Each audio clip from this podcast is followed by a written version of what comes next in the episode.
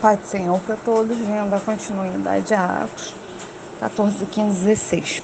Paulo e Barnabé agora estão em Icônio, antiga cidade da Ásia Menor. Nesta cidade, muitas pessoas se criaram no Evangelho, mas também houve muita oposição a tal ponto dos discípulos serem ameaçados de apedrejamento. Por isso, eles fugiram para Listra de, para Listra de Derbe, para, para Listra e Derbe em Listra, Paulo, curou um homem que era paralítico desde o seu nascimento. Quando as multidões viram o que Paulo tinha feito, gritaram em línguas licoânicas. Os deuses em forma de homem desceram até nós. Barnabé eles começaram a chamar de Júpiter e Paulo eles começaram a chamar de Mercúrio. E queriam lhe oferecer sacrifício, sacrifício pensando que era deuses mas os discípulos firmemente disseram: Senhores, por que, por que estão fazendo isso? Nós também somos seres humanos igual a vocês. E anunciamos o evangelho a vocês para que se convertam dessas coisas vãs e possam ir ao Deus vivo que ao Deus vivo que fez o céu e a terra, o mar e tudo que neles há. Entretanto, instigados por jude, judeus vindos de, de Antioquia, e de Icônia, a multidão apedrejou Paulo. No dia seguinte, os dois foram para Derbe. Posteriormente, voltaram para Listra, Icônio e Antioquia.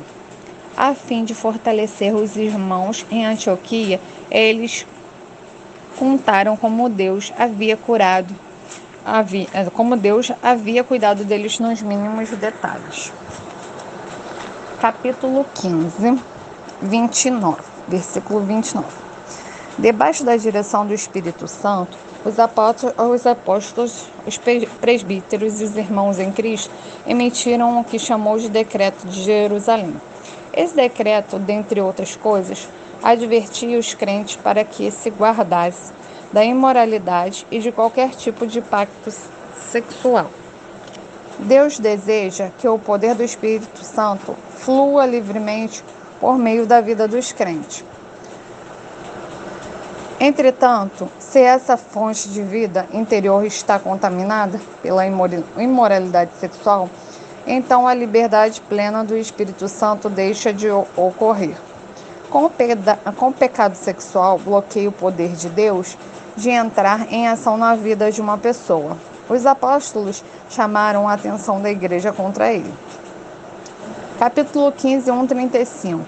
Os principais líderes da igreja primitiva concordaram em se encontrar em Jerusalém para resolver se as pessoas deveriam ou não cumprir os seus ritos cerimoniais do Antigo Testamento, como a circuncisão, além de ter de expressar a fé em Cristo. Os homens que eram chamados de judaizantes esperavam que os crentes não judeus fossem é, fosse circuncisado e obedecesse à lei de Moisés totalmente. Depois de muita discussão, o concílio de Jerusalém decidiu que a salvação é pela graça de Deus, por meio da fé somente. A carta de Paulo aos Gálatas explica essa doutrina mais detalhadamente. Veja em Romano 3, 28, e 2 Coríntios 3, 7, 18, e Efésios 2, 8, 9, Colossenses 2, 11 e 17. Esse esclarecimento sobre a salvação pela graça por meio da fé em Jesus Cristo também levou à separação formal entre cristianismo e judaísmo. Capítulo 16. O Espírito Santo o Espírito Santo proibiu Paulo de pregar o evangelho na Ásia, versículo 6, e não deixou que ele detalhasse na trabalhasse na Bitínia, Bitínia, versículo 7. Isso nos mostra que nem sempre é da vontade de Deus a nossa ida para certo lugar ou que a gente se dirija a certa pessoa e compartilhe a boa notícia com ela. A chave para um trabalho eficaz é aprender a fazer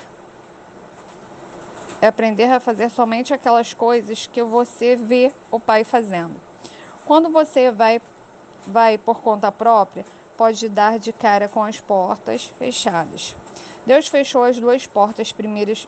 As, é, Deus fechou as duas primeiras portas de trabalho de Paulo. O chamou à noite por meio de uma visão para que ele fosse para Macedônia. Cap, é, capítulo 16, 16 ao 8. Uma moça escrava dominada por um espírito de adivinhações, um, um espírito de ocultismo ou um demônio estava perturbando Paulo. O demônio, o demônio dentro dela falava a verdade, mas zombava dele. Paulo não deu a ela uma longa lição.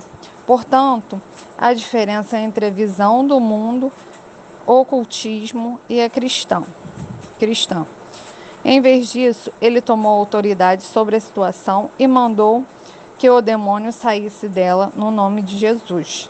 Eles trabalhavam no campo do invisível e evitaram as argumentações sem sentido. Essa palavra que eu deixo para meditação dos irmãos hoje.